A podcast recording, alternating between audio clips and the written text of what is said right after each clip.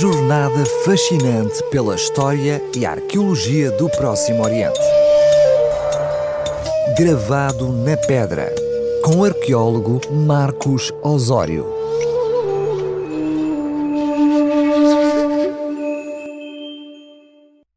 Bem-vindo de volta a esta sua crónica que aborda a arqueologia que se produz em terras bem longínquas do Mediterrâneo Oriental.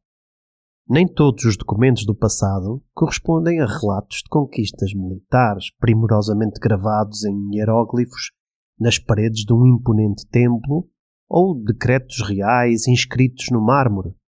Há outros documentos escritos, mais singelos e pobres, que registam recibos, lembretes, listas de alimentos, exercícios escolares, reclamações ou a mera posse de um objeto são anotações temporárias e descartáveis, gravadas ou pintadas em meros pedaços de cerâmica partida, que era menos dispendiosa em comparação com a pedra e o papiro. Eles eram chamados de ostracos, a palavra grega para caco, de onde vem o conhecido termo ostracismo.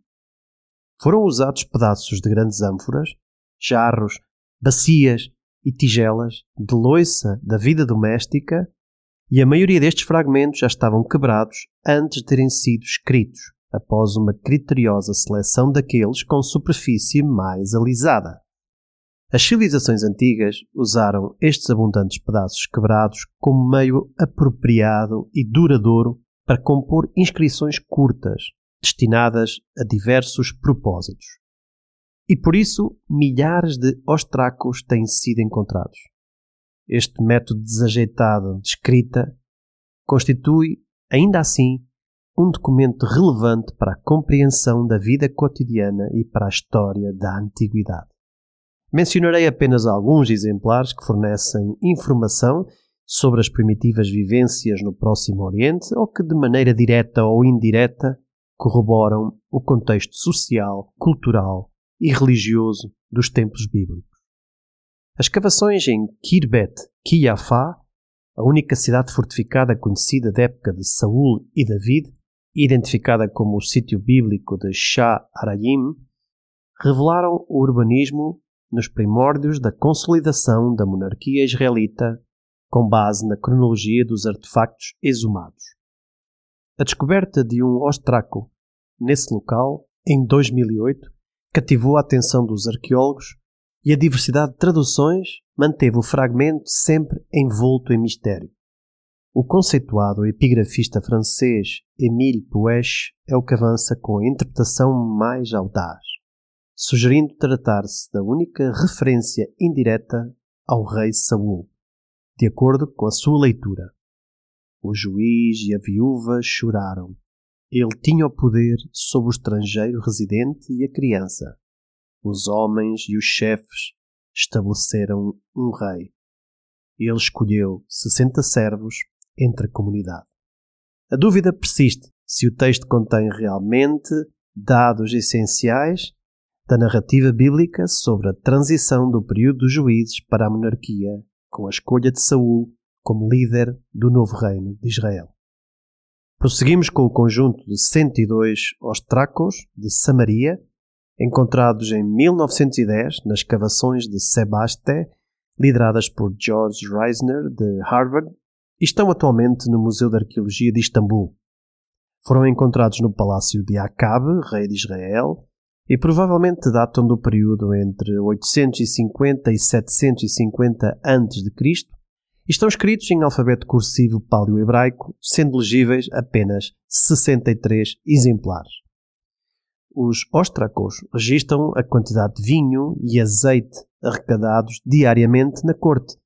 Todos eles começam com o ano do reinado, presumivelmente de Acabe, e mencionam a quantidade de vinho e azeite recebido com o nome do local de proveniência e o produtor.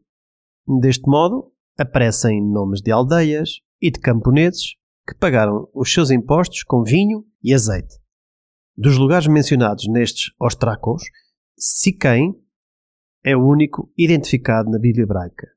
Mas outros seis topónimos também ocorrem, como subdivisões tribais de Manassés. Há imensos nomes comuns ao texto bíblico, como Acás, Sabá, Eliseu, Usa ou Natã. E existem frequentes antropónimos com combinações teofóricas com a divindade fenícia Baal, como por exemplo Baal Zamar e Meri Baal, tantos quantos aqueles que usam o elemento Yah ou Yahu do culto a Yahvé. Estas listagens de nomes dão um testemunho claro sobre a coexistência do culto a Baal ao lado do culto a Yahvé no Reino do Norte, com capital na Samaria, nos séculos IX e VIII a.C. Mudamos agora para os ostracos de Tel Arad, que são mais de 200 fragmentos de cerâmica escrita encontrados na década de 60 pelo arqueólogo Yohanan Haroni neste povoado fortificado da Idade do Ferro, na fronteira sul de Judá, perto da atual Beersheba. Estas inscrições são dos poucos testemunhos escritos que sobreviveram desde o período do primeiro templo. Todas elas fornecem informações valiosas sobre a vida diária do exército judaico e contribuem para a pesquisa da história antiga. 107 ostracos estão escritos no alfabeto paleo-hebraico e datam do século VII a.C., enquanto os mais recentes estão redigidos em aramaico, grego ou até em árabe. A maioria dos óstracos hebraicos são correspondência cotidiana entre chefias militares e um registro da distribuição alimentar às unidades militares. Pouco antes da destruição de Judá pelo exército invasor babilônico de Nabucodonosor. 18 óstracos são cartas endereçadas a Eliashib, o comandante de Arad, e foram encontradas numa câmara na parede das casamatas do forte. Uma equipa multidisciplinar da Universidade de Tel Aviv analisou estes textos, com algoritmos matemáticos. E, para surpresa deles, o exame revelou grande probabilidade de ter havido pelo menos 12 escribas diferentes na sua composição. Um número relevante que mostra o nível de alfabetização daquela época superior ao que se pensava. Num destacamento militar remoto, onde existiam cerca de 20 a 30 soldados, haver pelo menos 12 pessoas que sabem escrever significa que a instrução dos habitantes de Judá, de então, era bastante elevada e não estava reservada exclusivamente aos escribas reais, mas tinha-se espalhado por toda a hierarquia militar, disse Israel Finkelstein. Isto implica que havia infraestruturas de ensino em Judá ainda antes da destruição do primeiro templo. Uma informação fundamental para o velho debate sobre se a compilação de textos bíblicos ocorreu antes ou depois do exílio babilônico. Um dos óstracos refere a casa de Yahvé. De acordo com Philip King e Lawrence Stager, uma vez que o templo de Arad já tinha sido demolido 100 anos antes destes óstracos serem escritos, deve então referir-se ao Templo de Jerusalém. Mas outros estudiosos descartam esta possibilidade. Poderíamos ainda referir, mas deixamos para uma próxima emissão, os óstracos ou cartas de Laquish, que também confirmam os relatos bíblicos, incluindo antropónimos e topónimos e outros aspectos religiosos e políticos do reino de Judá pouco antes da conquista babilónica. Muitos antropónimos hebreus aí registados em Laquish contêm a partícula abreviada de Yah na sua composição, revelando que os cidadãos desta cidade possuíam um forte vínculo ao culto de Yahvé. Um dos destaques deste conjunto, bastante volumoso, é a existência de 11 exemplares com a referência ao nome divino de Yahvé, mostrando que o nome era usado no dia a dia dos judeus daquela época. Deixei para o fim o famoso óstraco de três ciclos, que é um caco com texto, comprado ao comerciante de antiguidades de Jerusalém, Oded Golan, mas as dúvidas sobre a autenticidade deste e de outros artefactos vendidos por Golan são imensas, havendo dúvidas sobre a autenticidade da epígrafe. Mas nem todos os achados que foram obtidos por este polémico negociante serão falsos.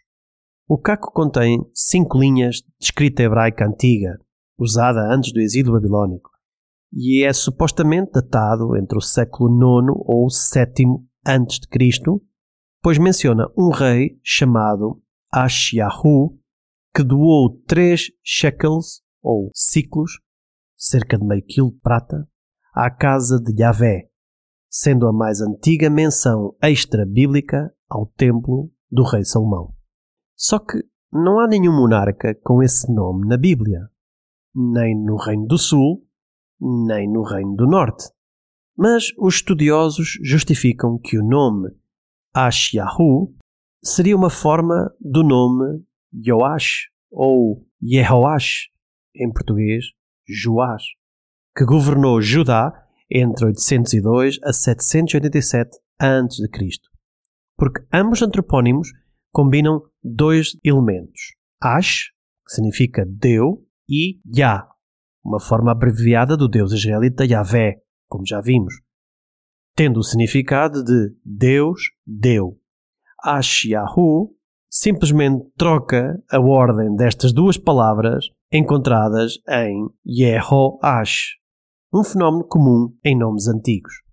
Além de conhecermos dois reis bíblicos chamados Yehoash ou Joás, um governou Judá a meados do século IX a.C. e o outro governou Israel mais tarde, já no século VIII, outros autores acreditam que Ashiahu refere-se a um rei posterior e mais importante, a Josias, que governou Judá entre 640 a 609 a.C. e instituiu uma importante reforma religiosa, centralizando todo o culto a Yahvé no Templo de Jerusalém. Ora, vamos lá ver como é que os investigadores chegaram a Josias. O seu nome hebraico é Yoshiyahu, que contém os mesmos dois elementos que Ashiyahu, encurtando simplesmente Yosh em Ash. Vemos este frequente encurtamento ligeiro em outros antropónimos hebraicos bíblicos. O exemplo mais pertinente é o nome do rei Ezequias.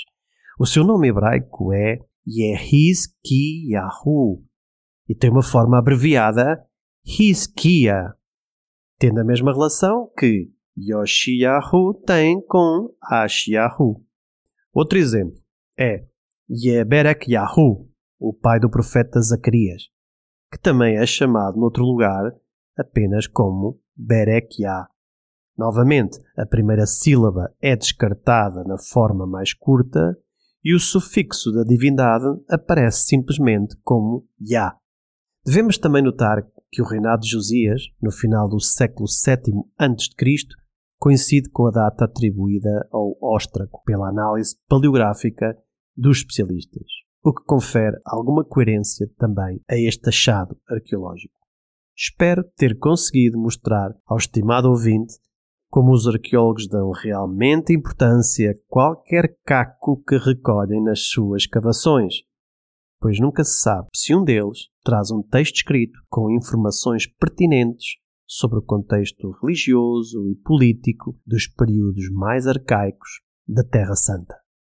O gravado na pedra está aqui sempre consigo, na sua RCS, para recordar que o passado não se apaga, mas permanece gravado na pedra. Uma jornada fascinante pela história e arqueologia do Próximo Oriente. Gravado na pedra, com o arqueólogo Marcos Osório.